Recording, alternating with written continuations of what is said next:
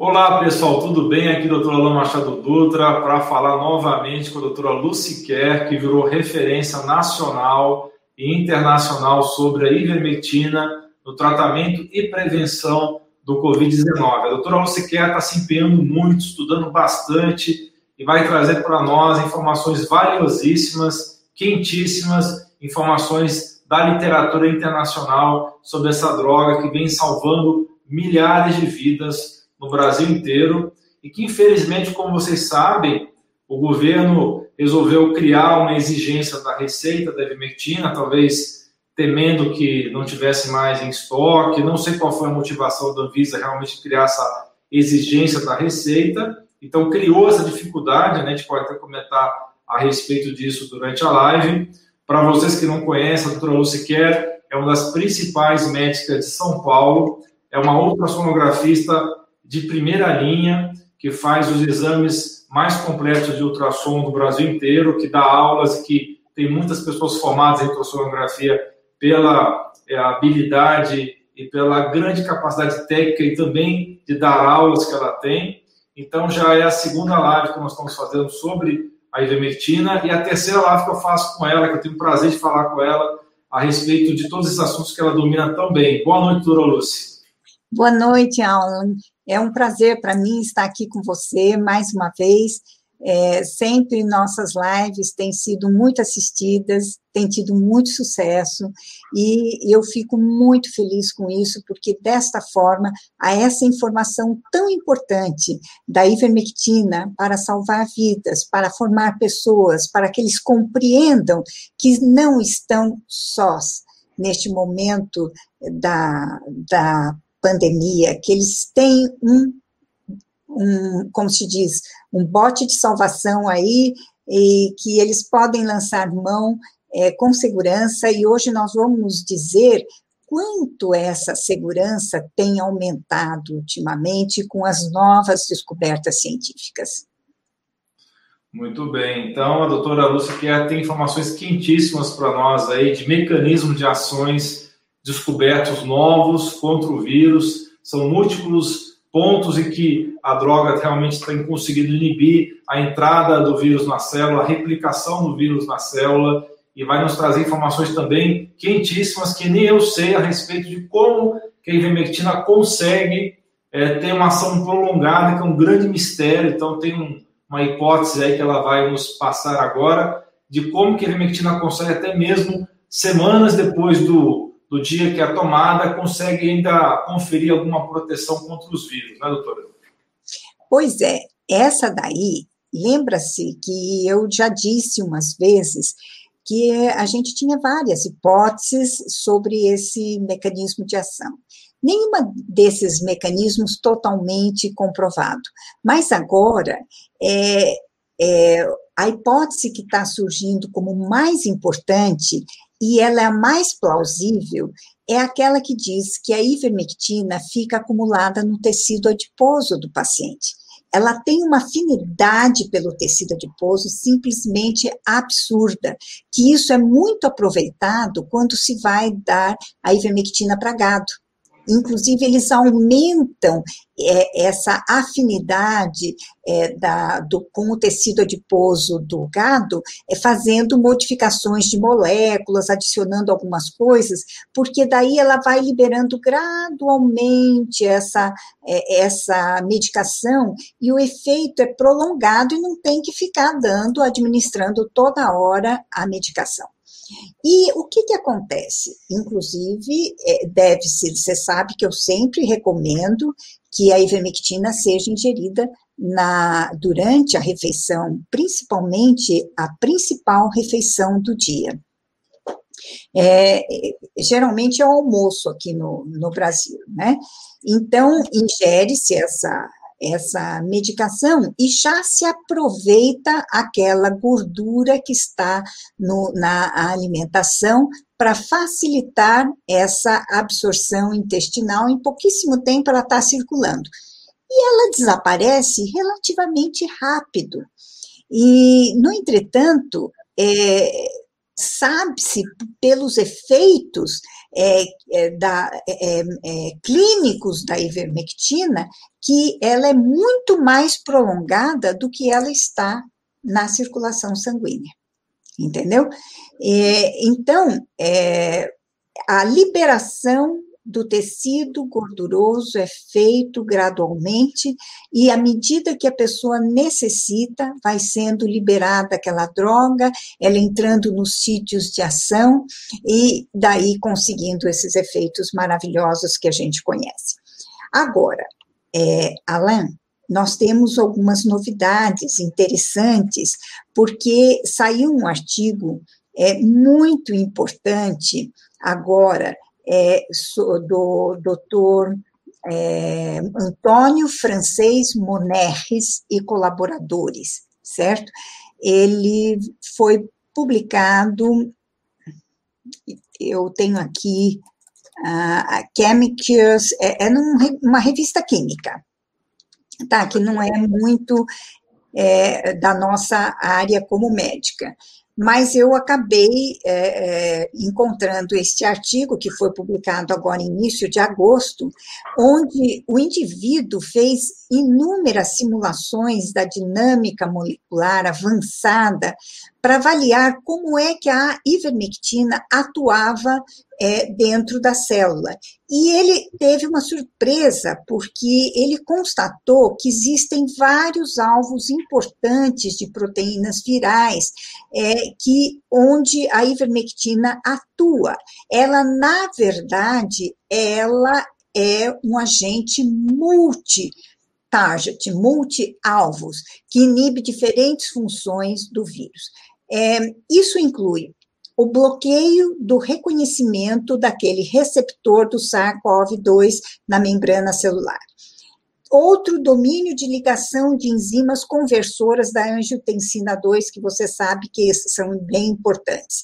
Outras, interações com duas proteases virais importantíssimas, 3CL protease e PL protease.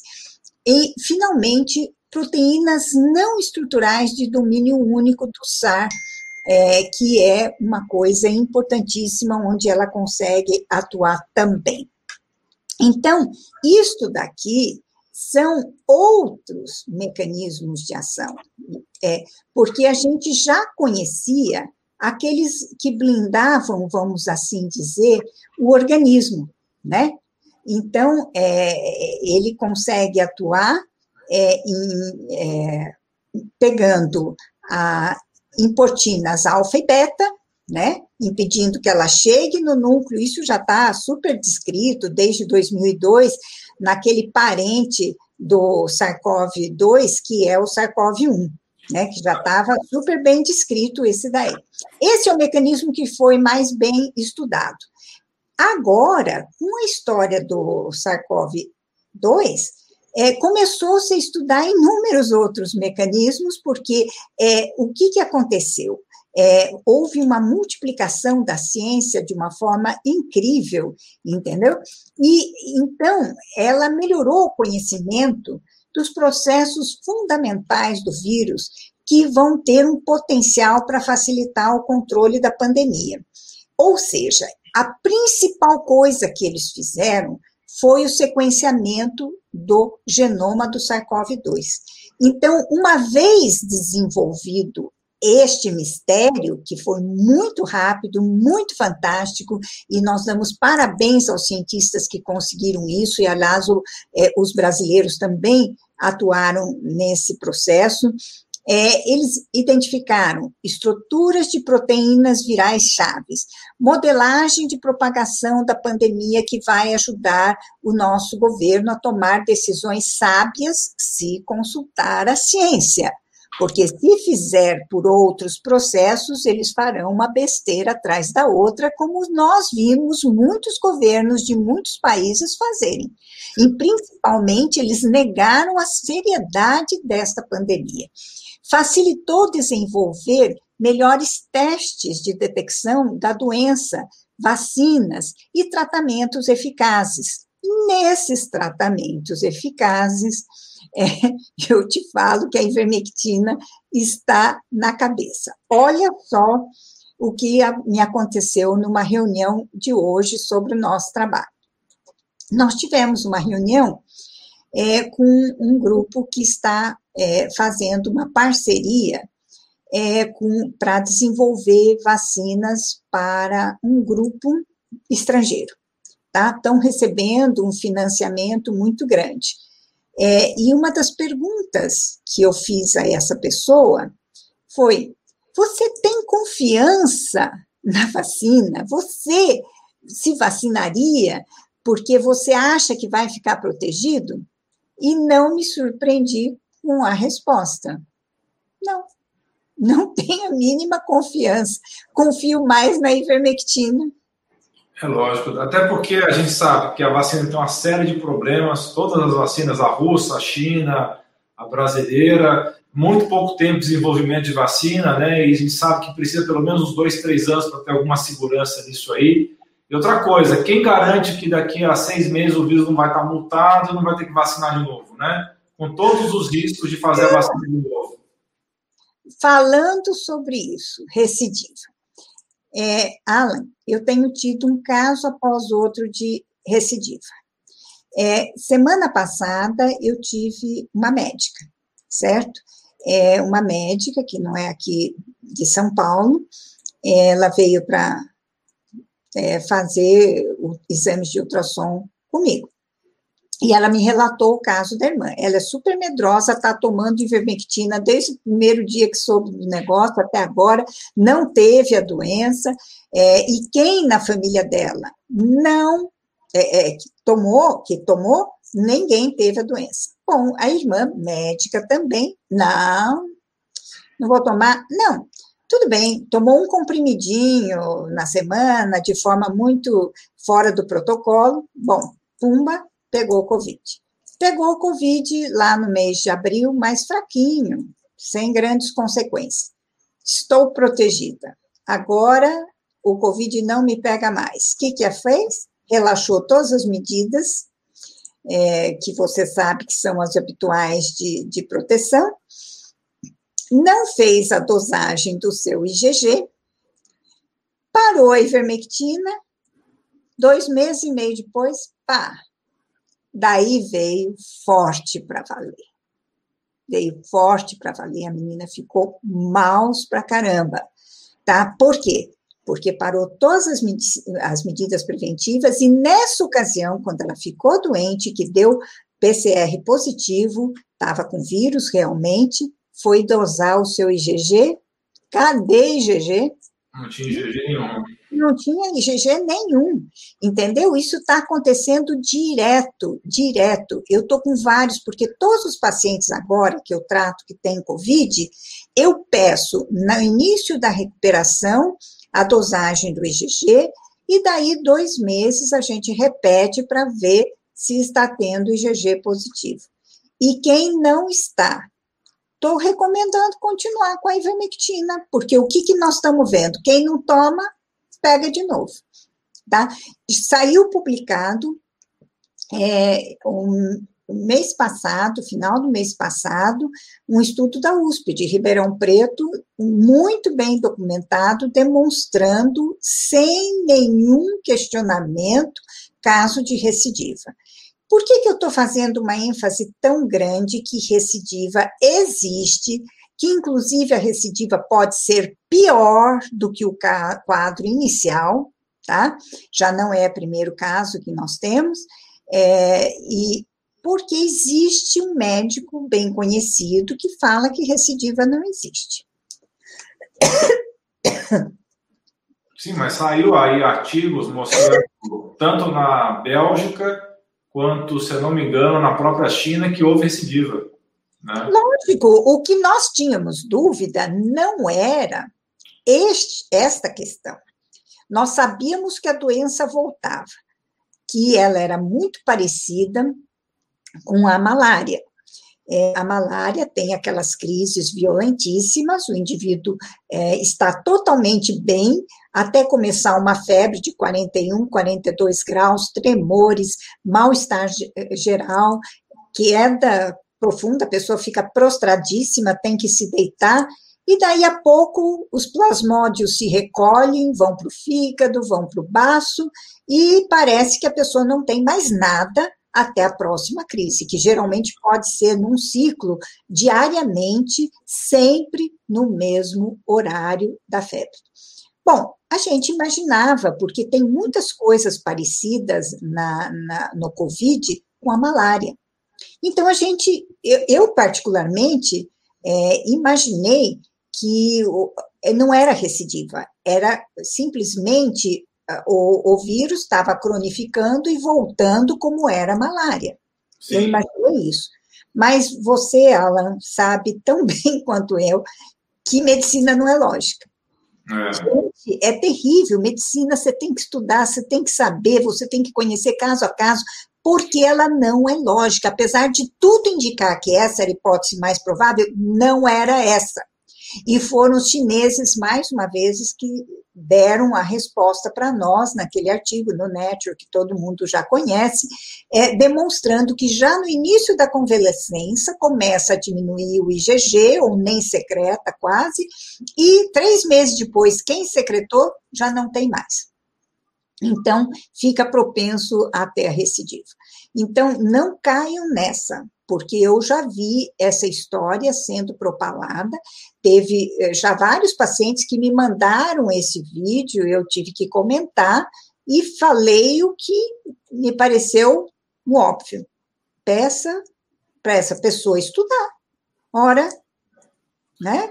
Porque está aí, está nos livros, está na, nas revistas, artigos científicos, porque não é possível que fique propalando uma, uma coisa que pode, inclusive, desorientar os pacientes neste momento do Covid. Então, já teve pessoas aqui perguntando no bate-papo a respeito da desbiose. E tem alguns médicos divulgando que a ivermectina pode causar desbiose. Eu queria que a senhora falasse algumas palavras sobre isso.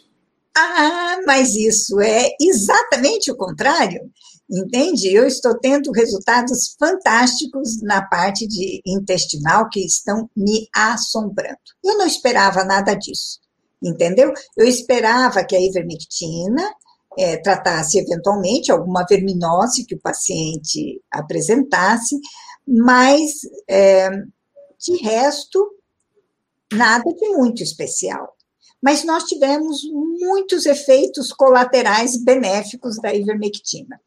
Por exemplo, é, o paciente, é, um dos meus pacientes tinha é, obstipação intestinal severa, cada 8 a 10 dias sem evacuar, já havia retirado várias vezes fecaloma no hospital.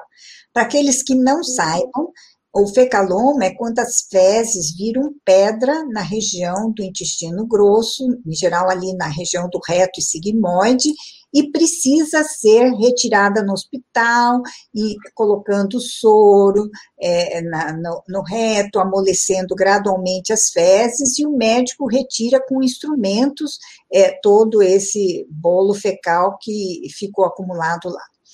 E, obviamente, com tanto tempo prolongado entre uma evacuação e outra, todas aquelas toxinas do, das fezes é, muitas vezes passam para a circulação, a pessoa se sentia prostrada, desanimada, sem energia e tudo mais.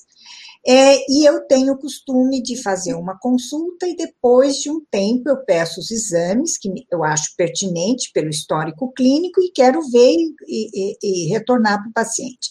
E quando eu fiz isso, é, esse paciente, doutor, aqui eu lhe agradeço demais, porque meu problema intestinal se resolveu agora e eu estou evacuando diariamente, religiosamente no mesmo horário, meu ânimo aumentou, a minha disposição aumentou.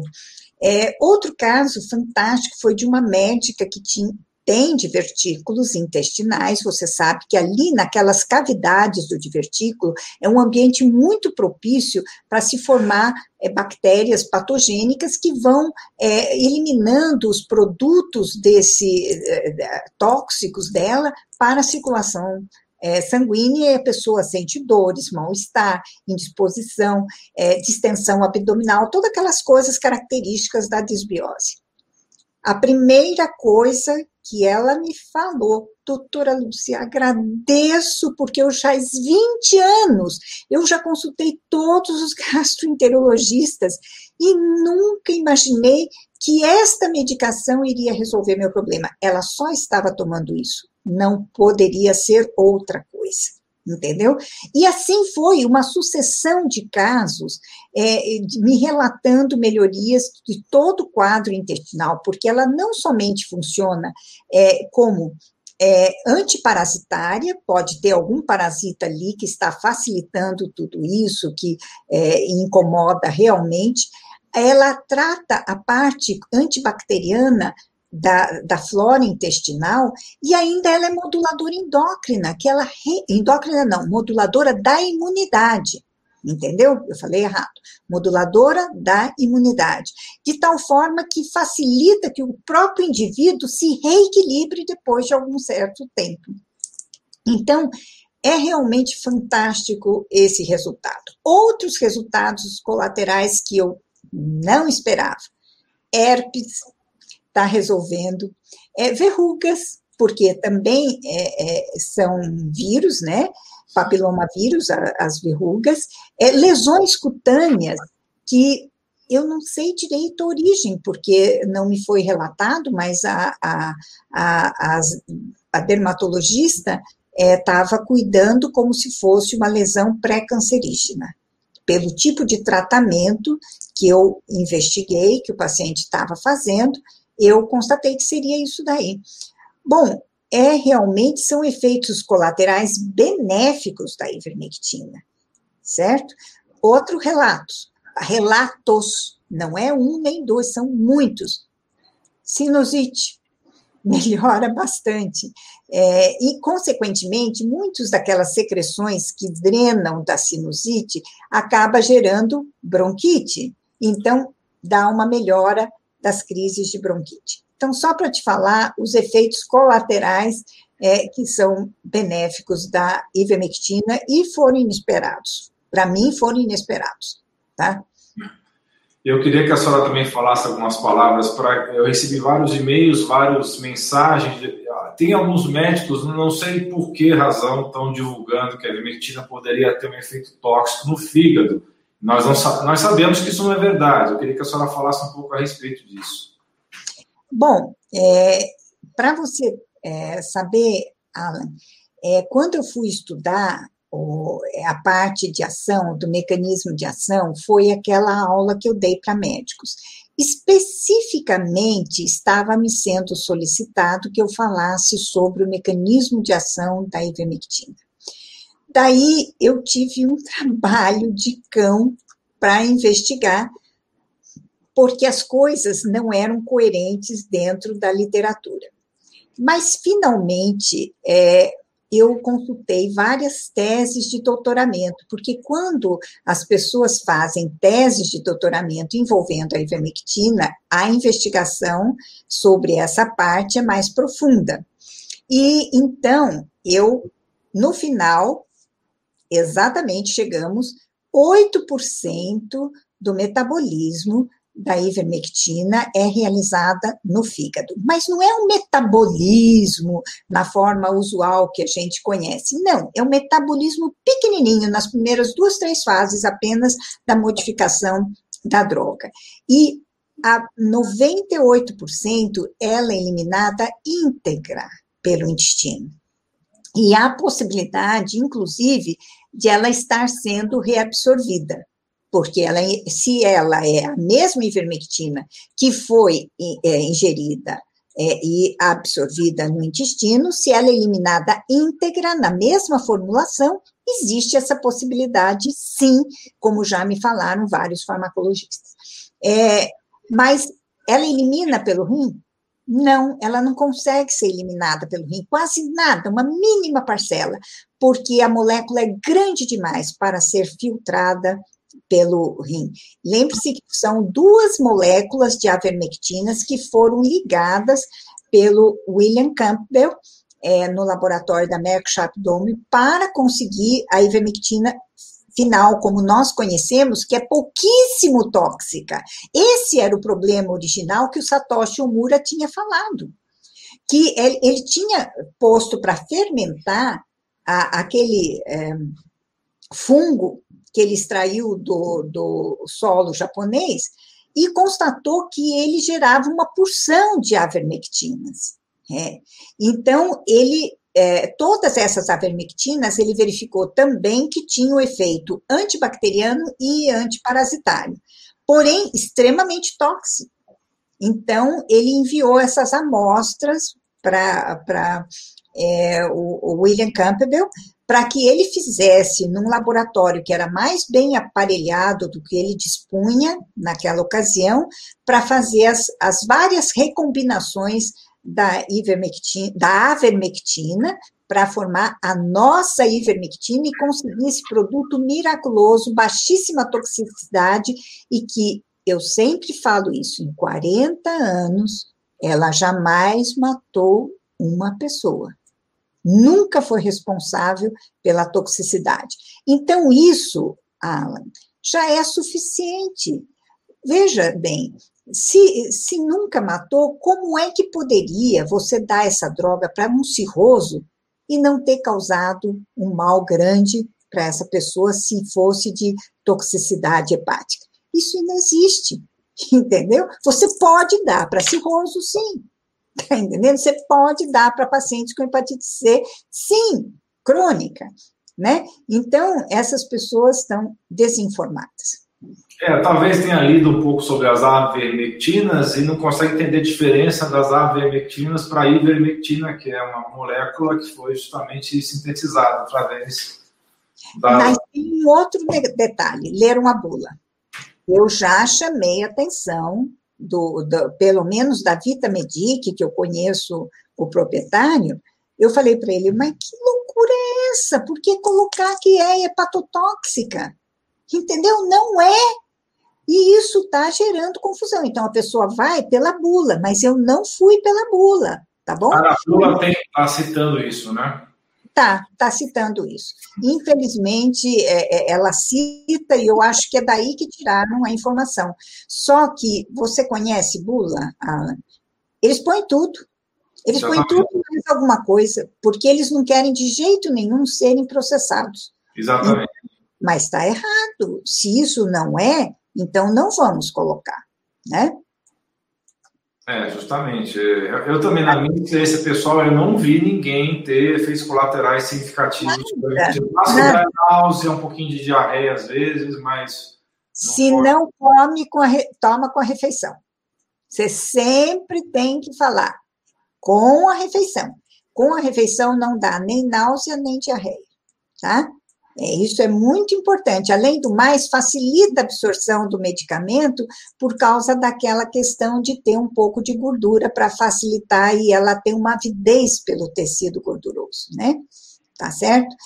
É, Alan, mas você tinha comentado também uma coisa com relação à Anvisa. Sim. Que é, não sei se o pessoal está interessado em saber, né? Hum. É, porque o, é, o que acontece?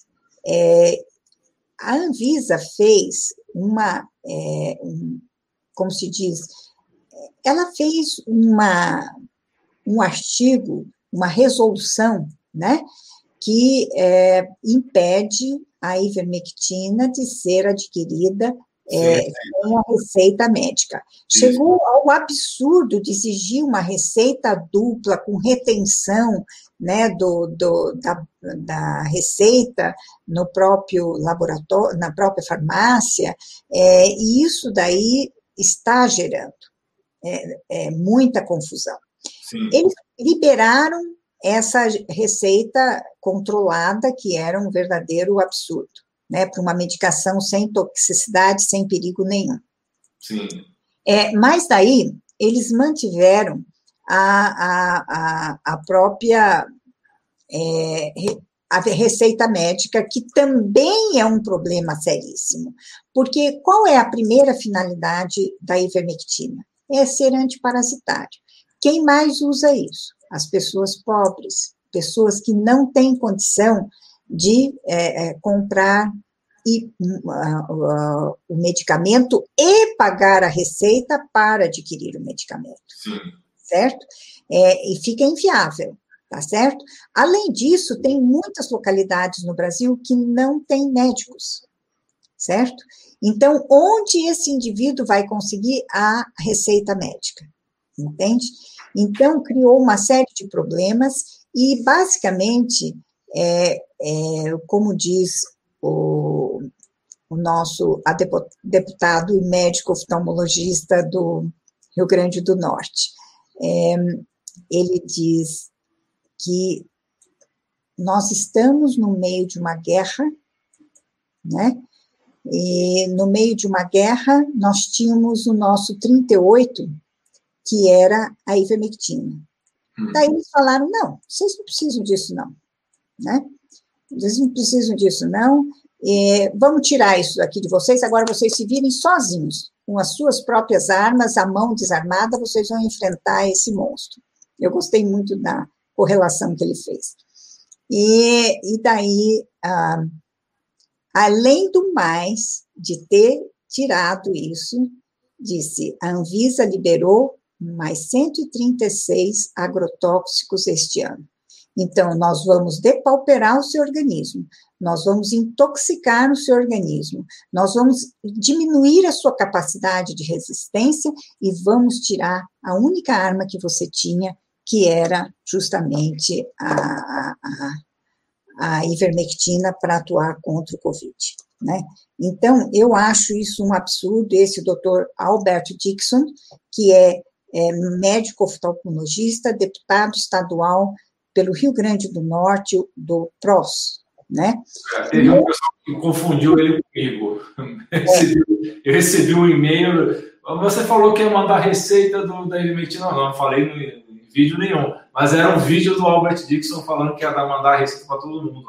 Exatamente, ele disse ontem, numa entrevista que ele deu para a Rádio Mix de Salvador, que eu vi, é, que ele já deu 15 mil é, é, tratamentos de, de ivermectina e ele está distribuindo para todo mundo mesmo. Sim. É um pouco complexo isso daí, no meu entender, porque o Conselho Federal de Medicina pode vir em cima da gente com isso. Mas ele está fazendo, tá?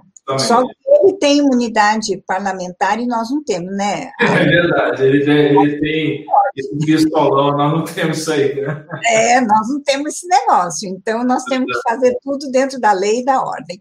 Agora, é, ele falou uma coisa bem interessante, que ele fez um mandato de segurança contra a Anvisa, porque eles estão fazendo uma, uma resolução que é contraditória contra ela mesma. Porque, se não me engano, é de 2014, existe uma resolução que fala que é, remédios antiparasitários são considerados essenciais e dispensam receita médica. E, no entretanto, no meio dessa pandemia, quando justamente esses remédios antiparasitários se revelaram a melhor arma contra o Covid, fala, agora você me devolve só a arma, agora não vai mais ter, você nem, não vai ter remédio nem para parasita, nem para vírus e nem para porcaria nenhuma. E a outra grande asneira que a, que a Anvisa falou é que a, a ivermectina não tem ação antiviral. Horas. Eles se pronunciaram oficialmente dizendo isso, né? Manifestaram isso oficialmente. Gente do céu da minha alma. Ignoraram um princípio básico da ação deles, que é o seguinte: quando uma empresa farmacológica vai solicitar a Anvisa que libere a ação de um determinado medicamento, ela primeiro solicita para fazer uma, uma, uma pesquisa destinada a mostrar o efeito que eles desejam é, obter a licença e fazer a bula, tá? Eles fazem, passa pela aprovação, que é uma espécie de um conselho de ética da Anvisa, libera essa pesquisa para ser realizada, e, e, em seguida, então, a empresa farmacêutica faz, comprova, volta lá, e daí está liberado aquela ação para ser colocada na bula.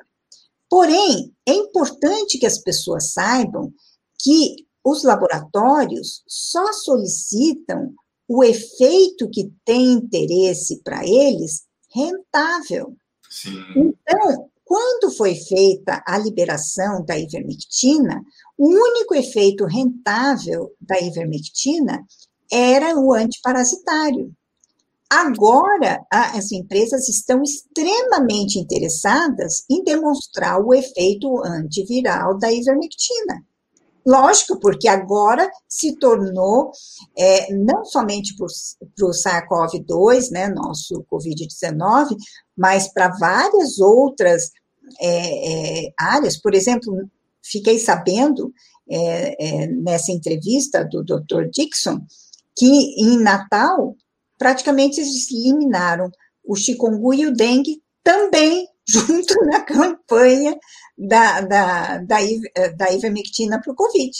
Você está entendendo? Eu teve... tive uma paciente lá na Bahia que eu tratei ela de chikungunya também com a ivermectina. E Sim, teve um ótimo resultado. Ótimo resultado, ela já está comprovada. Então, como eles têm agora um outro mercado, eles estão interessados em aprovar. Agora, por que, que a Anvisa fala uma barbaridade dessa, quando desde 2002 já se conhece e é aprovado até pelo FDA, que é, vamos dizer, a similar da Anvisa nos Estados Unidos, e mais rigorosa até do que a Anvisa, já está liberada lá há tanto tempo. Como é que esse pessoal me fala uma asneira dessa? Você está entendendo? Ora, mais uma vez, recomendação da doutora Luciquer Pranvisa, estudem mais, por favor. Sem dúvida, estão precisando disso, né? Estão precisando disso. Isso meu pai aprovaria em gênero, número e grau, sabia? Com certeza. É. E me diga uma coisa, aquele estudo né, de Ribeirão Preto, ele avançou? para fazer a, os, os, vários braços de tratamento para a axila? Então, na, amanhã nós, está, nós, nós, estaremos recebendo é, mais um é, informe, já agora do hospital, é, que houve um atraso no envio desses informes, mas hoje eu recebi aviso que amanhã a gente vai estar recebendo. É, mas o que eu posso te adiantar? Quem morre lá em Itajaí e Paranaguá, é a turma que não toma a ivermectina, que tem muito disso, sabe? É, tem muita gente que, olha, esse caso que eu te falei, dessa minha paciente, é ela e a filha tomaram, a, ela e o filho tomaram, a filha e o marido não tomaram. Os dois pegaram e a filha ficou muito mal. Tá entendendo? Então tem isso. As pessoas tem o seu próprio pensamento e sua própria capacidade de decidir sim ou não a respeito de qualquer assunto, e nós somos obrigados a respeitar isso, certo? Então, o que, que acontece? A, a, a, lá em Itajaí e também lá em Paranaguá, é, muita gente não, é, não quis tomar, tá? Então, essas pessoas é, são as que estão morrendo, né, da, do Covid, é, ou, não são todas, obviamente, mas entre os mortos, você vai averiguar, daí não tem. Teve, a última vez que eu fiz esse levantamento, tinham 11 casos que haviam falecidos dentro da população de Itajaí, que é, relatavam ter ingerido a ivermectina. Mas assim, de cara, nós localizamos três casos no hospital. Então, como é que estavam tomando ivermectina? Se já estavam até na fase internada de, de fase 3, e UTI, etc., vieram falecer logo em seguida. Então, nós estamos tendo que descartar muitos casos, e tudo isso, esses descartes, é, para a gente ter a pureza dos dados, são muito importantes. Então, quando nós temos é, toda a ficha preenchida direitinho, quando nós temos todo a, o conhecimento de como foi tomada a ivermectina, quantos dias e tudo mais, esses são, ainda que diminua muito a população que vai ser é, entrar para a pesquisa, e não tem importância. Ainda é suficientemente grande para chegarmos a uma conclusão boa e ela valoriza o trabalho. Tá entendendo? Porque a gente não coloca dados podres dentro da pesquisa. Então, isso que nós vamos agora entrar é nessa peneira fina. É, quando os dados não estiverem certos, nós vamos voltar para Itajaí e pedir para ver se há possibilidade deles adquirirem isso. E o que, que acontece? Itajaí é uma cidade única. Eles têm é, praticamente toda a população cadastrada no sistema de saúde deles. Não é incrível? incrível. Então, tem como a gente localizar essas pessoas, entrar em contato com elas. Então, nós vamos utilizar agora a infraestrutura é, da própria prefeitura para a gente conseguir todos esses dados, tá? Da prefeitura, do hospital e, e da, da universidade local.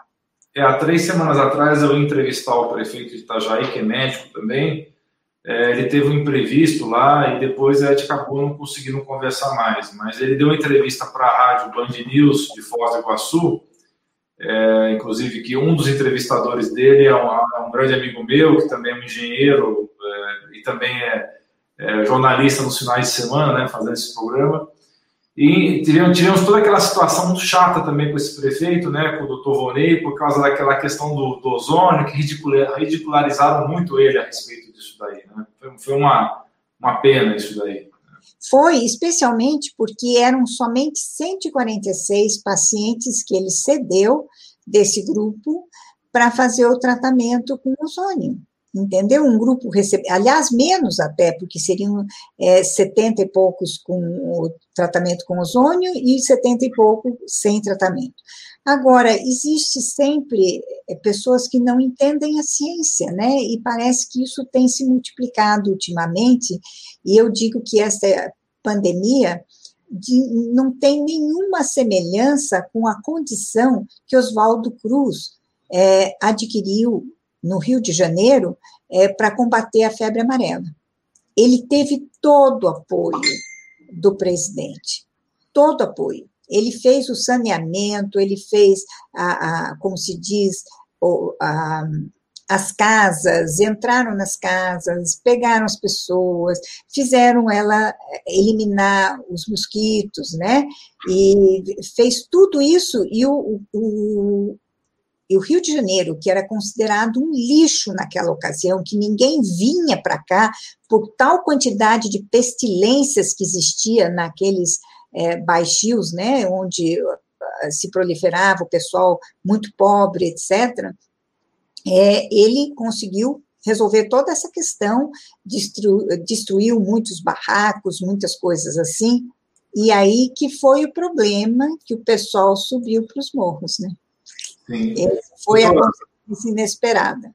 O pessoal está enlouquecido aqui, todos arrancando o cabelo, estão até me xingando aqui, porque a gente não falou ainda do esquema de profilaxia. Nós falamos isso no vídeo anterior, mas aí, não sei, parece que tem muita gente que não viu o vídeo anterior. É, a senhora mudou alguma coisa no esquema de profilaxia ou continua é, orientando da mesma maneira? Então, lembra que eu te falei que agora nós temos é, essa constatação de que ela fica armazenada é, no tecido adiposo, liberando lentamente, além de reciclar no próprio intestino por algum tempo. Então, é, é, já se sabia a longa data que o tempo de atuação da ivermectina era mais longo do que aquele que estava é, sendo é, preconizado pelos estudos farmacológicos que dosavam a ivermectina, a quantidade que estava em circulação. Então, é, baseado nesses, nessas conversas que tivemos com vários farmacologistas e tudo, do nosso grupo e de outros, é, chegou-se à conclusão que a gente, para profilaxia, a gente pode utilizar um comprimido a cada 15 30 é, quilos de peso, começando a partir de 15 quilos, não dando para gestantes, e se vai para o período de amamentação, para dois dias para ingerir a, a, a droga e depois recomeça tendo cuidado de retirar o leite nesses dois dias para não empedrar a mama.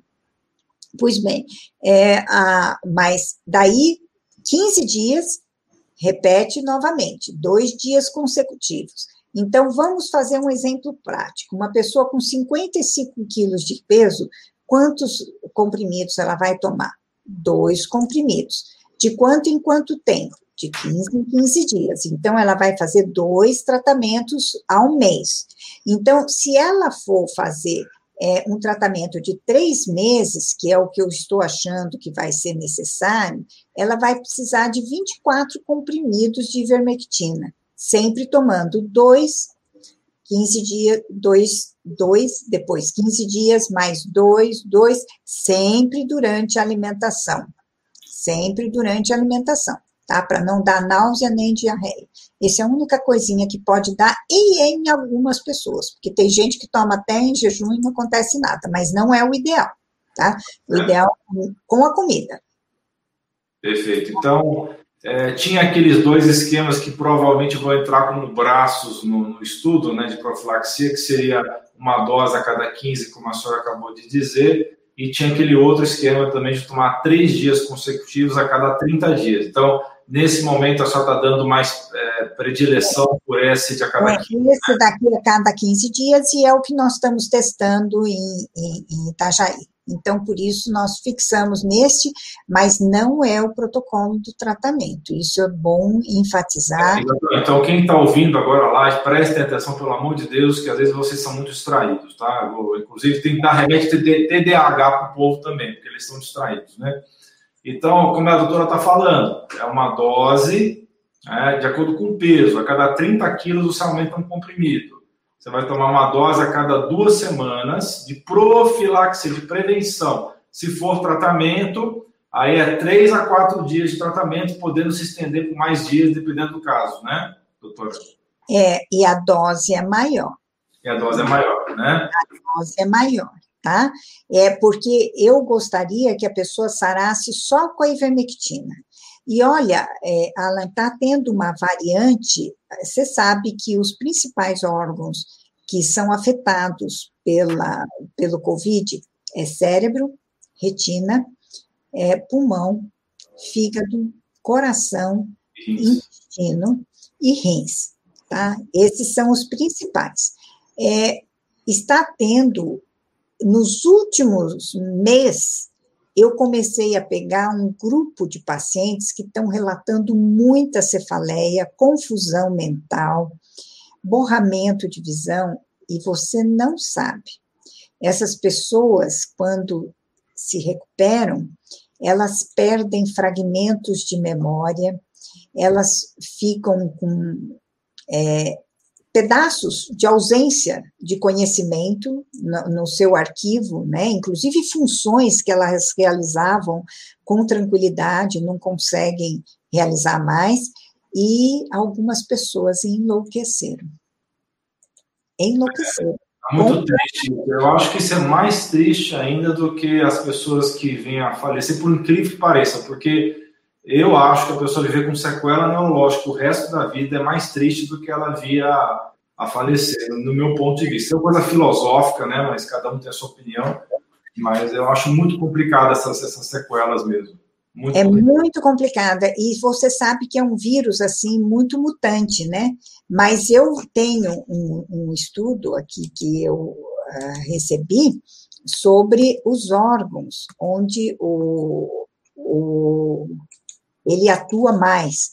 É, pulmão, testículo, isso na sequência, hein? Pulmão, testículo, tubas de falópio, adrenais, tireoide, amígdalas, placenta, duodeno, glândulas salivares, intestino delgado, endométrio, imagine útero, cérebro, coração, próstata, pâncreas e fígado. E, e, isso me remete novamente a, a um, uma reportagem que saiu na Folha este domingo, de um médico, se eu não me engano, da região de Piracicaba, que ficou 65 dias internado, você está sabendo? E ele relatou prostatite, entendeu? Uma das complicações que ele teve do Covid, entre inúmeras, inúmeras. Prostatite, essa, essa te, não sabia, não. Você viu? Testículo, próstata, tuba, endométrio, então pega também o sistema genital. É, mas faz todo sentido, né? Porque se chegaram a isolar o vírus no esperma, né? Teve um estudo que mostrou que foi isolado do esperma, né? Exatamente, exatamente. Então, tem de tudo, né? É, nós estamos tendo bastante, olha, como a gente tem visto é, um leque de, de patologias que transcendem muito o que foi relatado inicialmente, inclusive o que a gente conhecia de outros países, né? Eles deram muita ênfase à parte embólica, etc., tromboses, é, mas não relataram tanto essa questão é, do cérebro de afetar tão profundamente a, a, atividade conectiva do indivíduo, né?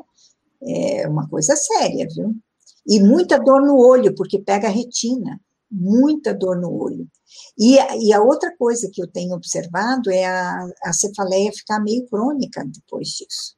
Demora para reverter o quadro cerebral, né? E, então, a dose que a senhora está recomendando agora para tratamento, nós falamos que a dose para prevenção profilaxia é um comprimido a cada 30 quilos de peso, é, dose única a cada 15 dias, né? Então, se a pessoa tem mais ou menos 50 quilos, vão ser dois comprimidos, se a pessoa tiver é, 70 quilos, mais ou menos três comprimidos, se a pessoa tiver por volta de 100 quilos, vai ser quatro, acima de 100 quilos, os quatro comprimidos, né? E a senhora disse agora há pouco que a dose está, a senhora está preconizando doses mais altas para tratamento, não é mais 200 microgramas por quilo. Qual que é o tratamento, então? Eu vou te falar já já, mas só complementando a parte de, de profilaxia, hum. é lembrar as pessoas que são três os mecanismos é, de infecção do nosso corpo é, e capacidade de o microorganismo causar muita destruição internamente. Uma é a virulência do microorganismo, que nós sabemos que ele pode ser muito virulento em algumas pessoas, quer dizer, a capacidade de gerar muitas doenças. O dois é a, a, nossa capacidade de resistir a esse microorganismo. E três, a viremia, a quantidade de vírus com as quais você vai ser infectado, é de tal forma que você pode sobrecarregar de, forma muito grande o, o teu uh, sistema imunológico ao ponto de ele não dar conta mais de, de resistir àquela carga brutal de vírus que está sendo injetado. Esse é o mecanismo principal, porque tem muitos médicos e profissionais de saúde morrendo do Covid porque eles estão recebendo uma carga viral muito grande que está colocando um estresse absurdo na capacidade imunológica daquele organismo responder àquele ataque é, virulento, tá certo? Então, completando a questão da prevenção. Não é porque você está com a ivermectina que você não tem que diminuir a carga viral que você vai receber. Com certeza. Então, máscarazinha, lavagem de mãos, regras de higiene básicas, tudo isso são fundamentais para que você receba uma carga viral menor e não sobrecarregue o seu sistema imunitário. Agora, falando sobre a questão da, da, do tratamento. Então, no tratamento, a doença já veio. Quando a pessoa está manifestando sintomas, ele já está no mínimo uma fase 2 e pode estar na fase 2A ou 2B e já com um pezinho na fase 3. Não adianta a gente dar uma dose pequena, porque nós temos que admitir que aquele organismo já foi é submetido uma carga viral suficiente para abalar aquela resistência imunitária do organismo e a doença vem com força total. Então, nesses casos, eu dou o dobro da dose, que é o mesmo protocolo que o doutor é, Natálio Redondo, na República Dominicana, está recomendando. Sim. Então, você dá é, 0,4 miligramas por quilo de peso, é, que seria, então, é, vamos supor, se aquela pessoa de 55 quilos, para prevenção, toma quatro, dois comprimidos, ela vai tomar quatro. Se ela Sim. toma para dois dias, ela vai tomar por quatro dias consecutivos. Então, dobra tudo, dobra a dose e dobra o tempo de tratamento também. Exatamente. E nesses casos, se o quadro for muito grave e houver condição, É, eu não gosto de azitromicina para aqui, tá? Para atuar junto com a ivermectina não funciona bem. O melhor é a doxaciclina, tá? Que é o que. Até porque a gente sabe que ela tem um efeito anti-inflamatório interessante, né? Exatamente. Então, é, se for para associar com algum antibiótico, tem que ser a doxaciclina, é, 100 miligramas duas vezes ao dia, né? É, juntamente com também com um potente, é, vamos dizer, é, parte dessa terapia imunitária que é o zinco, né? Então, Sim, zinco é fundamental como antiviral, né? Exato. E algum agente, agente ionóforo para facilitar a entrada do zinco na célula, que você pode usar quercetina, que é o flavonoide que é natural, e tem gente usando também hidroxicloroquina como agente ionóforo para facilitar a entrada do zinco na célula também. Né? Apesar de que não tem o mesmo efeito da, da, da ivermectina. E ela é tóxica.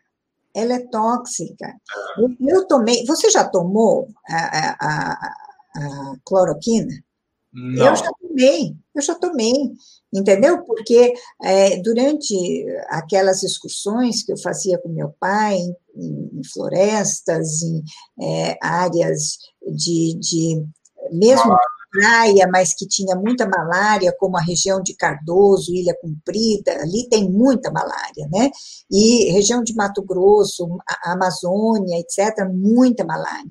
Então, a gente tomava um mês antes, um mês durante, um mês depois, tá? Não é biscoito. Eu quase que preferia ter a malária. Gente do céu, eu tive colega que participava daquelas campanhas na África. Ele, depois de um certo tempo, desistiu de tomar o preventivo, de tanto efeito colateral. Agora você pega isso uma pessoa saudável, pega uma pessoa com problema hepático, uma pessoa com problema cardíaco, um problema... não dá para você dar assim. E detalhe, independente de quem for tomar, ela começa a comer a retina, né? Você sabe, né? Ela vai. Sim, negativo na retina, tem um efeito também de causar alteração é, na, na, condução cardíaca, né, na condução, é, pode então, causar ela, cardíaco. Ela é muito tóxica. Eu, eu sou, eu, eu não tenho é, nenhum é, questionamento, é, é, vamos assim dizer, político nessa questão. Totalmente científico. Se você tem uma droga que eu, como te disse, é multitarget, é multi-alvo, que ela não somente atua é, sobre é, o, a, aquelas proteínas spikes que envolvem o vírus, é, que são essenciais para o acoplamento do vírus na membrana celular, para ele ser carreado para dentro da célula pelo capsídio, que é a própria membrana celular protegendo o vírus, e, e ainda por cima é, bloqueando a entrada dele lá na, é, as impotinas alfa-beta, quando estão sob ação da ivermectina, elas bloqueiam a entrada do núcleo. E quando tem ação da ivermectina, ela bloqueia aquelas proteínas spikes, que são dos espetinhos, pra, e não permite um acoplamento. Só aí você já tem dois mecanismos, mas foi descrito agora outros mecanismos de ação muito fantásticos, entendeu? Que nós já comentamos sobre o bloqueio do reconhecimento do receptor do SAR, é, da ligação de enzimas conversoras da angiotensina, de interações com as proteases, que são fundamentais também para facilitar a ação do vírus, que é a 3C-PRO e a PL-PRO, e proteínas não estruturais de domínio único, SARS, tudo isso é, são é, coisas fundamentais é, que, é, e essenciais para que o vírus atue é, causando a infecção celular. Então, a ivermectina pega, bloqueia todas essas enzimas, todos esses mecanismos de ação. Você tem é, uma, uma, uma medicação que poderosamente nos foi dada com múltiplos sítios de ação, é, bloqueadores do SARS-CoV-2. Então, não tem necessidade de usar a outra, mas tem necessidade de aumentar a dose. Sim. Então vamos falar mais uma vez, porque tem gente ainda confusa. Eu acho que, é, enfim, prevenção, tá? Uma dose a cada 30 quilos, uma vez só, depois da refeição para facilitar a absorção. Pode ser depois do jantar também, doutora? Ou é só depois? Pode, pode. Pode ser depois do jantar também. Então você vai tomar uma dose a cada 30 quilos. A pessoa que tem 60 quilos vai ser dois comprimidos. A pessoa que tem 70 quilos vai ser três comprimidos. A pessoa que tem por, por volta de 100 quilos ou acima de 100 quilos é quatro comprimidos. Então você vai tomar isso uma vez só, a cada duas semanas, como prevenção. O tratamento que a doutora está propondo aqui é o dobro da dose. Então, em vez de ser é, uma, um comprimido a cada 30 quilos, vai ser dois comprimidos a cada 30 quilos, e o tempo de tratamento de 3 a 4 dias, é isso, doutora? Pra... Quatro dias. Quatro dias de tratamento para pessoas sintomáticas. Está positivo. É, tá com sintoma de Covid, tá com é, sintomas gripais, está com falta de olfato, falta de paladar, a pessoa está com sintomas é, gripais, tomar, então, dois comprimidos a cada 30 quilos, tá certo? Depois de uma refeição por quatro dias, tá bom? Quem não entendeu, volta a fita vídeo vai ficar gravado, tá certo? Volta a fita. Lembra quando a gente tinha aquelas fitas cassete que a gente colocava a canetinha e ficava rodando assim para voltar a fita, né, doutora? É. Só que dessa vez é digital, agora é digital, não tem mais aquele negócio de voltar a fita com a caneta, né? É, mas eu, eu sempre peço o PCR nessa fase inicial, hum. embora é importante frisar que pode existir falso positivo e falso negativo do PCR. É, você fala como falso positivo? Sim, tem falso positivo, tem pessoas que não estão dominando a técnica perfeitamente, que contaminam uma amostra com outra amostra negativa com uma positiva, e também a questão da replicação do pedaço do DNA que é, é do RNA que é selecionado. E quando eles ultrapassam é, é, 25, já começa a ter uma margem de erro muito grande, porque em algum momento vai ter um pedacinho que vai ser igual aquele do Sarkov e vai dar falso positivo. E aqui no Brasil não existe uma sistemática única para todos os laboratórios e nenhuma exigência, que aí a Anvisa deveria ter entrado de fato e impedido que se faça uma replicação do pedacinho do, do, do vírus do DNA do vírus, né? Que vai ser é, amplificado. Esse processo chama-se amplificação, mas é uma multiplicação múltipla de, de um pedacinho que é selecionado é, é, por amplificação e não pode ser mais do que 25. É, acima de 25 começa a ter um erro muito grande, acima de 35, então, não vale mais nada. Tá? E, infelizmente, se faz isso aqui no Brasil e na América também. Na Europa, eles proibiram e deveriam ter proibido aqui também, né? Tá. Doutor, então, quando eu falei agora da profilaxia e tratamento, eu falei correto, não é isso? Falou correto da profilaxia e o, o, o do tratamento, a única coisa que eu gosto é que tenha positividade do exame tem vezes que não é possível, por causa que o teste não é tão preciso quanto a gente gostaria que fosse. Sim, Daí a gente se baseia nos dados clínicos, que são muito bons, excelentes no caso do Covid. Né? Ah, então, tem uma pergunta da Roseli aqui. Quando iniciar o tratamento precoce? A partir de quais sintomas? A partir dos sintomas iniciais de qualquer quadro gripal, viu, Roseli? Você tinha um comecinho daquela dor no corpo, daquele mal-estar geral, dor de cabeça, uh, sintomas nasais, se você sentir uh, perda de, de, de, olfato, de perda de paladar, já inicia o mais rápido possível o tratamento, né, doutora? É, sim. Isso, quanto mais rápido você consegue diminuir é, a carga viral mais é, é, violentamente em curto espaço de tempo. Nós temos um trabalho do Dr. Lúcio é, Lemos que fala que essa carga com a ivermectina reduz e desaparece em 72 horas. tá? Ele chegou à conclusão é, de uma redução mais rápida do que relatado em outros é, trabalhos. E eu acho que ele está certo, porque é, é muito, muito rápida a recuperação do paciente quando você injeta, você dá a ivermectina. Muito rápido. É. Tá? Infelizmente, a gente achava que o PCR tinha uma sensibilidade, uma especificidade muito alta, mas tem vários kits no mercado, alguns kits detectam é, a partir de 200 cópias do vírus, então não tem a mesma sensibilidade de um kit para o outro, né? tem esse problema aí. Né? Não, não vale nada, quando você dá para um nível desse de amplificação, é ridículo, você está entendendo? Então, você cria falso positivo, né?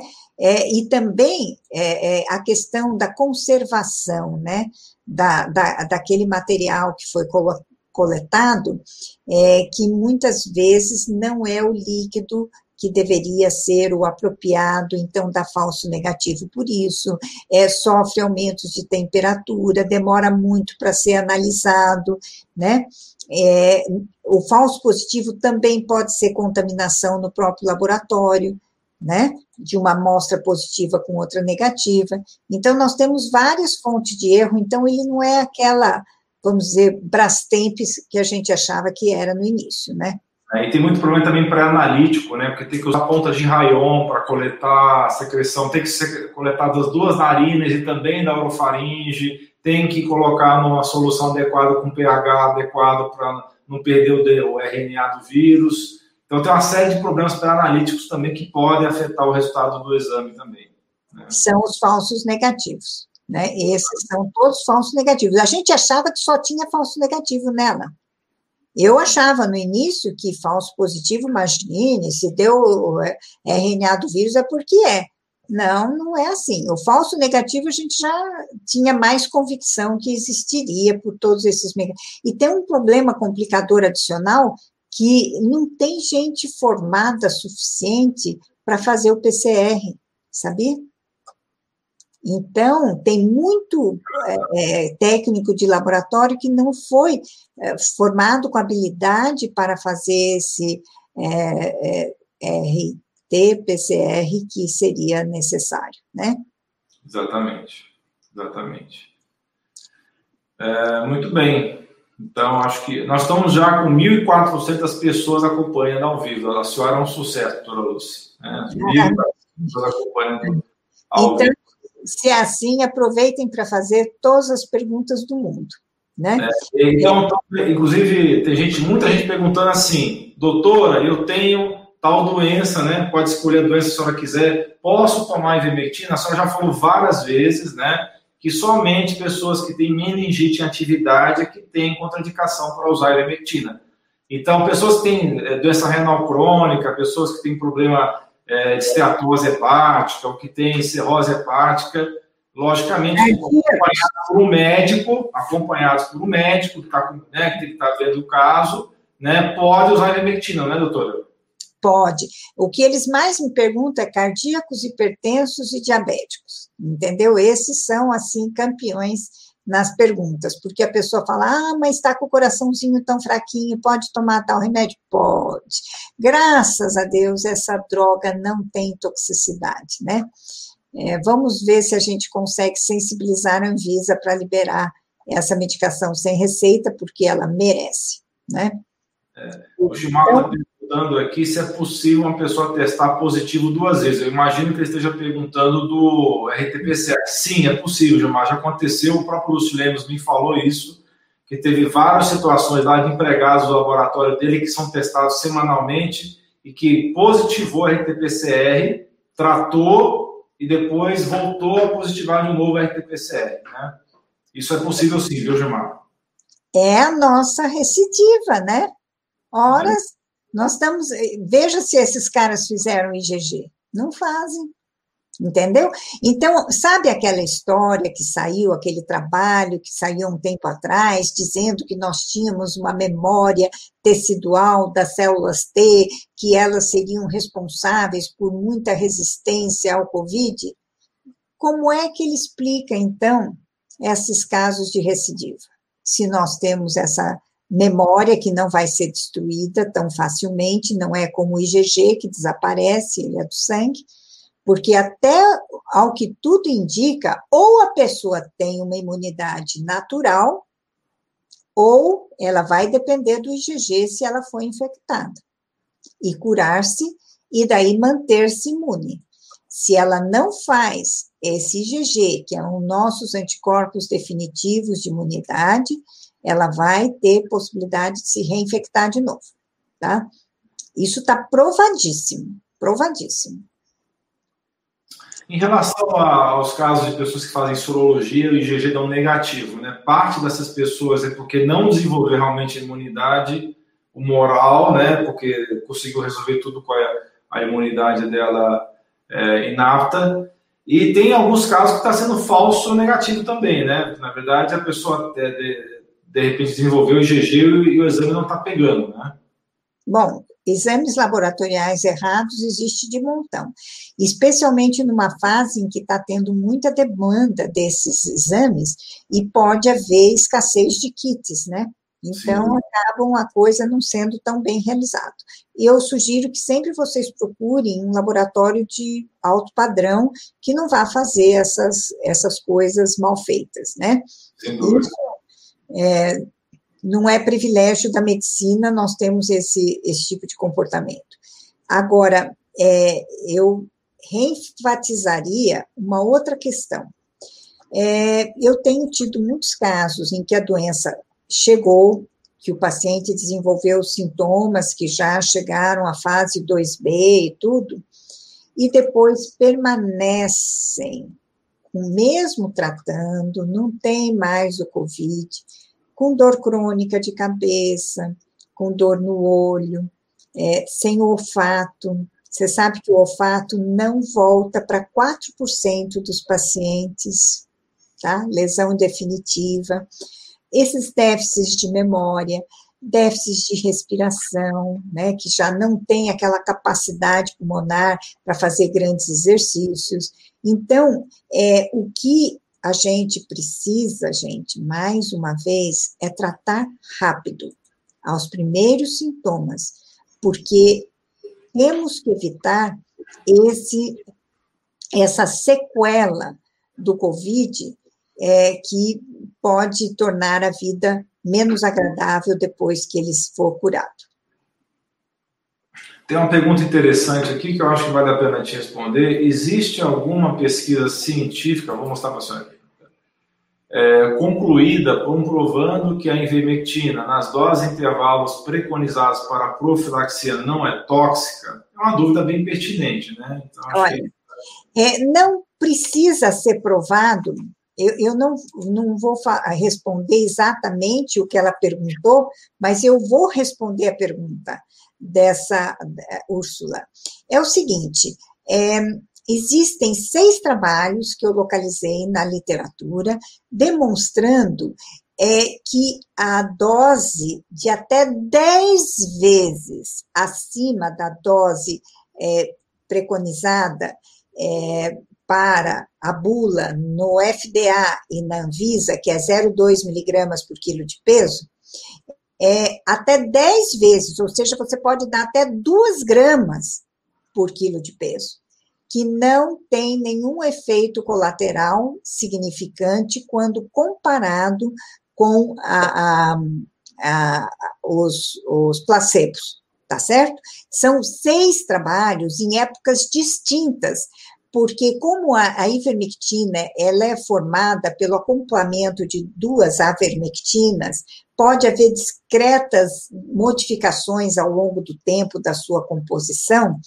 É muito importante que eu localizei um trabalho de 1997, depois 2001, 2004, 2011, 2014. Você está entendendo? Então, vários, seis trabalhos no total demonstrando que não tem toxicidade numa dose 10 vezes maior. Então, gente, com essa dose profilática, que é um décimo disso, tá certo? Então, não existe nenhuma toxicidade, a pessoa pode, assim, tranquilamente ingerir, que não vai haver problema.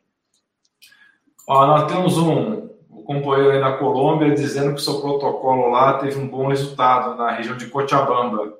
Olha lá, 300 pacientes que não contraíram Covid. E ele agradece a senhora, viu? É o Jimmy Franklin. Muito obrigado, Jimmy. Fico muito feliz. Nós temos tido também bastante contato com o pessoal de Trinidad, na Bolívia. E eles repetiram até o, o, o tratamento com a ivermectina lá, que foi dado a primeira vez em maio para toda a população, e porque os efeitos foram fantásticos, né? É, houve redução de 97,6% de mortalidade após a administração da ivermectina em Trinidad. Né? Era 42 óbitos por semana, em, em 17 de maio, é, um mês depois, era um óbito por semana. Tá? Então, foi fantástico e, e, o pessoal ficou realmente fã da ivermectina depois disso. Eu também já dei é, live para o Peru e eles estão adotando o nosso protocolo também. Só que eles não dispõem da ivermectina em comprimido, eles usam a líquida, que é também a forma com que eu tenho encontrado nos Estados Unidos. Tá? Quando eu preciso tratar paciente de lá, é, que lá eles não tratam, viu, Alan? Eles não é, tratam, mandam para casa. E, né? E, tem um problema também, no Canadá não estão conseguindo comprar lá. Eu tenho uns pacientes que moram no Canadá, eles não estão conseguindo achar ivermectina no Canadá. É porque eles não têm essas parasitoses. É. Entendendo? Então, eles não administram nem para o gado e nem para seres humanos. Então, imagine aquele inverno horroroso se não mata todos os parasitas. menos 30 lá para você ver. Verdade, né? Exatamente. Então, sobre profilaxia para crianças e também tratamento de caso que pegue o vírus. Acabamos de falar sobre isso. Então, para crianças acima de 15 quilos, não tem problema nenhum, ela só vai tomar um comprimidinho, né? A maioria das crianças não vai ter 60 quilos, concorda? Então, elas vão geralmente tomar um comprimidinho é, de 15 em 15 dias. E isso vai ser muito bom para elas, inclusive pela modulação da imunidade que a ivermectina produz. E cura os, os, a sarna, o piolho, os parasitas intestinais. Então, tem mais esse efeito colateral benéfico. E lá, em, em, em Natal, acabou chikungunya e dengue depois que começaram com isso. Então, tem vários efeitos colaterais importantes, todos bons. Transplantado renal? Pode, pode, não tem problema nenhum, tá? É que as pessoas ficam com medo que a gente não esteja falando todas as doenças, mas eu vou explicar para vocês novamente. O problema da ivermectina é ela não pode penetrar na barreira hematoencefálica. A, a, a barreira hematoencefálica é formada por um, uma glicoproteína que reveste todo o, o, os vasos do cérebro, impedindo é, é, é, que substâncias, drogas, etc., penetrem do, dentro do neurônio, onde eles podem fazer dano e prejudicar as funções cerebrais do indivíduo. É, é, normalmente, isso está íntegro em todas as drogas e todas as doenças, mas a meningite destrói essa barreira e ela permite que a ivermectina penetre dentro do neurônio. Agora, pensa bem, José Roberto, comigo. Se a pessoa está com uma meningite, você acha que ela estará à solta na casa, é, circulando na rua, ou ela vai estar internada no hospital e recebendo outros tipos de medicação. Então, é realmente a segunda hipótese a correta. Ela está internada no hospital, recebendo medicamentos adequados, mas nesse período exclusivo, antes dela curar-se, não é uma, uma meningite lá do passado, da infância, não. Na fase que ela está ativa, ela rompe a barreira hematoencefálica e permite a entrada da ivermectina no neurônio, que não é bom para você, tá? Só, praticamente só. Raríssimas medicações têm a capacidade de romper essa barreira hematoencefálica, por isso que é chamada barreira, né? Perfeito. Ah, então, é, repetindo, tem muita gente perguntando aqui, ah, eu tenho tal doença A, B, C, D, F, G, H, I, J, K. Enfim, é como a doutora falou, você não tem meningite em atividade, você pode usar ivermectina. Obviamente que você deve fazer isso com acompanhamento médico, tá certo? Não estamos dizendo aqui se, você está com uma doença grave, é sempre bom você estar sendo bem acompanhado por um médico para poder estar tá usando a ivermectina, ok? Mas, em geral, pessoas estão perguntando aí N doenças diferentes. Se não for meningite atividade, pode utilizar a ivermectina, não é isso, doutora? É isso mesmo, é isso mesmo. Então, é uma coisa interessante que essa é uma das maiores preocupações, porque eles estão acostumados com interações medicamentosas. É, o que, que não interage? Porque ela praticamente não sofre metabolização dentro do organismo, em 92% ela é eliminada íntegra.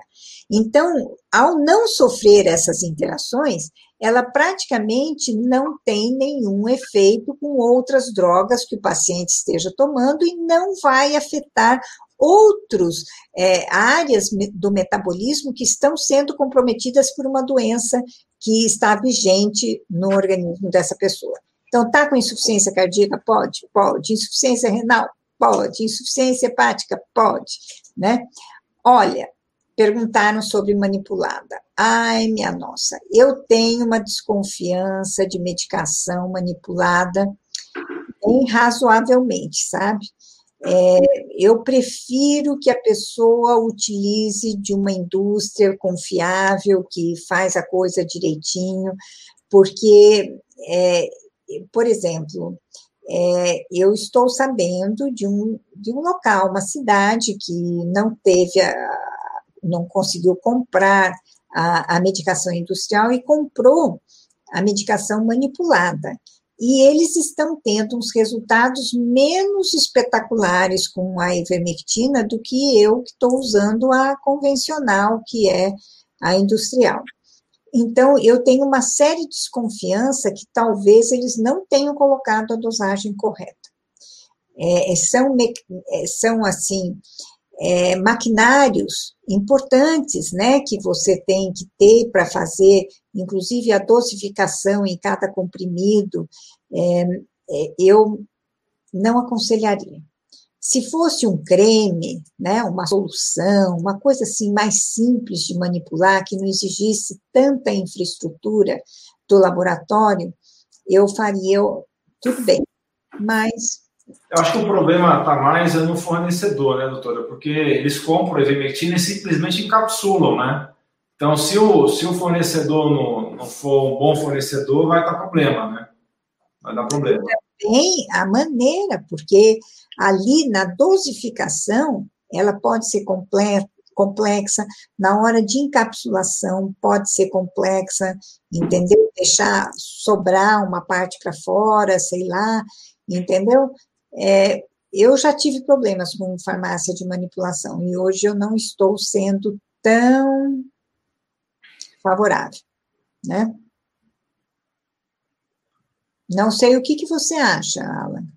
Você não, tem... Na verdade, eu, eu, eu, já tive problemas ah, com alguns ativos em manipulação e ah, nessas situações, o que a senhora falou faz todo sentido, né? Que pode ser também o recipiente ou, ou a maneira como é liberada essa medicação, né? Tudo isso faz diferença.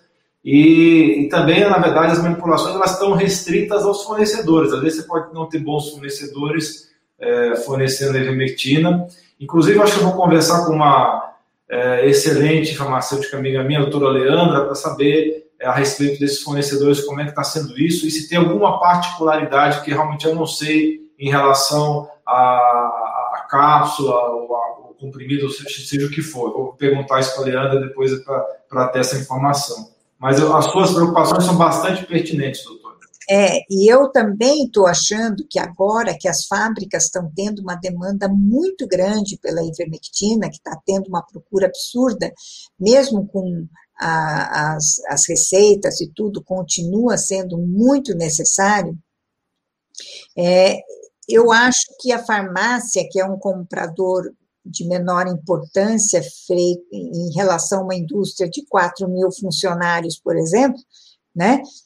como a Vitamedic, isso daí vai significar que o fornecedor vai privilegiar a fábrica do que a farmácia, e aí sobra para o consumidor, né? Então, se não fosse essa situação de hiperdemanda, até seria aconselhável. Assim, menos perigosa do que agora de você receber uma medicação fajuta, tá? Perfeito. A Rosa perguntando sobre o zinco. O zinco, a dose, tem pessoas preconizando por poucos dias você utilizar 100 miligramas de zinco, mas o zinco não pode ser utilizado nessa dose por muito tempo.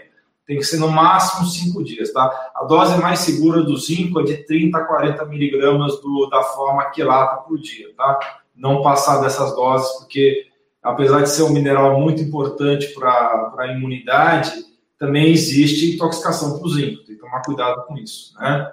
Uhum. É, alguém está perguntando sobre a varfarina. Não tem nenhuma interação com a varfarina, não, né, doutora? Não, nenhuma. Pode tomar tranquilo. E eu não suspendo nunca anticoagulante, tá? Porque tem muitos pacientes que estão tomando anticoagulante porque tem uma doença hematológica. Então, não dá para a gente ficar mexendo nisso. Quem tem que mexer é o médico do paciente.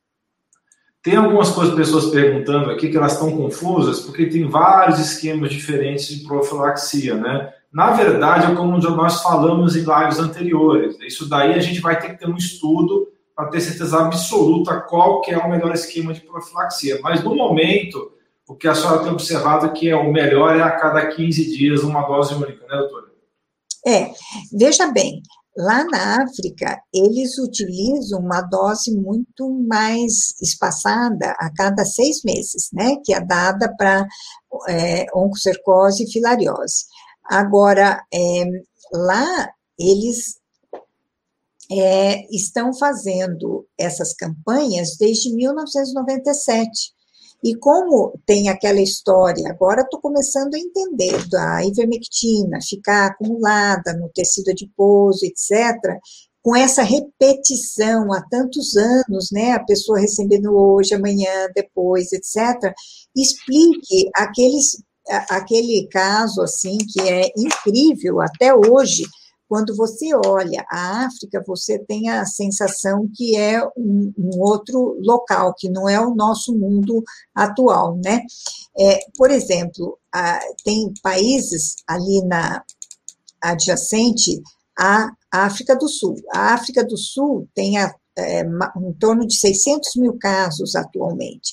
E os países que estão ao lado da, da África do Sul, é, que recebem a ivermectina, elas têm em torno de 509 casos, é, 506 casos, 785, que é nada, entendeu? A Etiópia, que é o maior país mais populoso, é, 120 milhões de habitantes, ela tem 7.500, que é, é, em torno de 2% do que tem é, a, a, a África do Sul.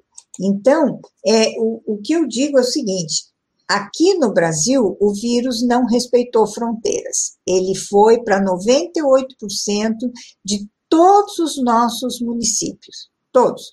E receberam é, é até é, municípios pequenos, de 10 mil habitantes, menores do que pequenos, aldeias indígenas, nós estamos sabendo que estão sendo tão infectadas, né? Então, aqui no Brasil não teve fronteiras o vírus. Ele, ele foi assim numa velocidade, o que é compatível com o fato de ser de, de é, pelas vias respiratórias, pelo ar que você se infecta, né?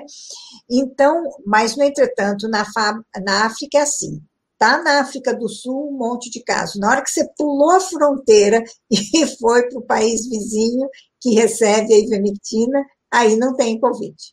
Está entendendo? Então, lá respeita a fronteira, viu? Nós temos que descobrir como é que eles estão fazendo esse milagre. Então, é, é, é um argumento que eu acho que é muito bom quando a gente vê a fronteira da África do Sul com os países, os 31 países que fazem parte da África subsaariana, que é abaixo do Ceará, e que tem oncocercose filariose e que recebem ivermectina e que tem uma proteção crônica contra ela. Agora, Eu acho que essa é a única explicação, porque o preto dos Estados Unidos, o negro dos Estados Unidos, morre mais do, e pega mais Covid e morre mais do Covid. Aqui no Brasil, nós já temos, do IBGE, dados de que aqui 70% dos infectados é, são negros e pardos, né? Então, não é a população mais numerosa do Brasil. E, no entretanto, é muito expressiva a, a, a contaminação maior desse grupo, tá certo? Então, é, quercetina. Você que sabe sobre essa quercetina. É um flavonoide muito interessante, porque ela tem efeito anti-inflamatório e ela tem essa ação ionófora, ela faz o zinco entrar dentro da célula. Então, o zinco, como eu falei, 30, 40 miligramas, a quercetina você pode tomar doses que começa de 500 miligramas duas vezes ao dia, mas pode aumentar até para 2 gramas ao dia de quercetina, apesar de ser um ativo caro no Brasil, infelizmente, tá? A quercetina é um flavonoide que é rico é, em várias plantas, inclusive na maçã, inclusive na, no, na, na, cebola. Porém, nessas doses de 500 miligramas duas vezes ao dia, você não vai conseguir. Você teria que comer toneladas de alho, é, de cebola ou de maçã para concentrar essa quercetina toda. Mas ela é muito interessante também como uma forma de prevenção, o zinco a quercetina, para quem não tem acesso a, a ivermectina, né? E, então, é essa qual é a dose que você recomenda da quercetina? Para 500 miligramas duas vezes ao dia, mas pode até. Pode até miligrama? 500 miligramas duas vezes ao dia da quercetina. Mas pode até aumentar para 2 gramas por dia, mas é porque ele é um ativo caro na manipulação, infelizmente. Né? Infelizmente. Ah, Vamos ver se tem mais perguntas. Mas estamos quase, estamos com uma hora e meia aqui de, de live. Ah, como é que está seu tempo, doutora? É, eu tô, marquei uma consulta agora às oito e meia. Já, meu... Vai falar ainda? Vou, eu estou esperando aqui para fazer a consulta com ele, tadinho. Eu já desmarquei uma vez que deu uma confusão, porque quando dá um caso agudo de Covid, eu paro as outras coisas para atender, sabe? Sim. Isso é óbvio, porque a gente sabe muito bem que a evolução pode ser muito rápida e imprevisível, né? É, é, eu acho que pode encerrar, então, até para liberar a senhora para a sua consulta aí, né? Se for necessário, a gente faz outra live para falar. Espero que não para ficar repetindo sempre as mesmas coisas, porque o pessoal não assiste a live anterior, né? É, mas, mas eu, eu recomendaria que eles vissem esse meu último vídeo que está no YouTube, é, onde nós falamos que a ciência avança e a ivermectina está cada vez mais comprovada cientificamente. Esse, essa última aula da senhora está também no meu site, tá? eu tive cuidado de colocar esse vídeo no outro servidor, não tem nada a ver com o YouTube, chama PeerTube, que eu tive que descobrir esse negócio, nem sabia que existia isso aí que não tem chance de tirarem do ar, porque teve três vídeos no meu canal, tá? Sendo dois com a senhora que tiraram do meu canal. Né? O, o YouTube simplesmente apagou o vídeo, dizendo que era contra as, as regras dele, sem dar nenhuma justificativa. E esse vídeo também dessa live, para eu vou deixar também é, nesse outro servidor de vídeos. Um, é, inclusive, vou passar a cópia para a senhora também para colocar no, no seu site, tá, doutor? eu faço um prognóstico, viu? Quando essa poeira do Covid abaixar, é, eu acredito que as pessoas que se manifestaram tão violentamente contra a ivermectina, que é a droga mais adequada para tratar e que poderia ter salvo milhões de vidas se um tratamento correto, direcionado pelas autoridades tivesse sido realizado, é, essas pessoas que fizeram essa campanha contrária sem nenhum embasamento científico, nós temos, eles não, é, serão genocidas no futuro e vão ter essa responsabilidade pesando sobre suas cabeças, porque nós sabemos que a ivermectina salva vidas. E ao você dizer que isso é fake, retirar informações, acessíveis à população para ela saber aquilo de fato, é, como é dado por pessoas sérias, que estudaram e que não são é, é, pessoas primárias, é, leigas, entendeu? E, e que estão dando essa informação correta, eles estão prejudicando a população e contribuindo para a morte de muitas pessoas. Doutora Luciquera, eu novamente agradeço a senhora profundamente pela, pelo seu tempo, por ter cedido seu tempo novamente para falar no nosso canal. E toda vez que a senhora quiser falar mais novidades sobre a ivermectina, estamos totalmente à sua disposição para novas lives, inclusive, como eu te coloquei antes da gente entrar ao vivo, a gente pode até fazer uma transmissão simultânea para o seu canal também, tá? E eu vou fazer uma cópia desse vídeo, né, para deixar ele garantido que depois a gente possa é, colocar ele em outros lugares, caso o YouTube resolva é, remover. Muito obrigado mesmo, de coração, doutora, pela, pelo seu tempo, pela sua generosidade de estar dividindo essas informações com a gente. Com certeza. E todo mundo aprendeu hoje, com certeza absoluta, que não são é, dois mecanismos, são múltiplos mecanismos de ação da ivermectina bloqueando e inviabilizando a multiplicação do Covid-19 dentro do nosso corpo. Essa foi a principal mensagem que eu gostaria de ter deixado hoje. Vocês estão realmente com uma super proteção com ela. Pessoal, então, muito obrigado. Um grande abraço para vocês e um beijo no coração. Até a próxima. Tchau, tchau. E eu que agradeço, Alan. De coração também.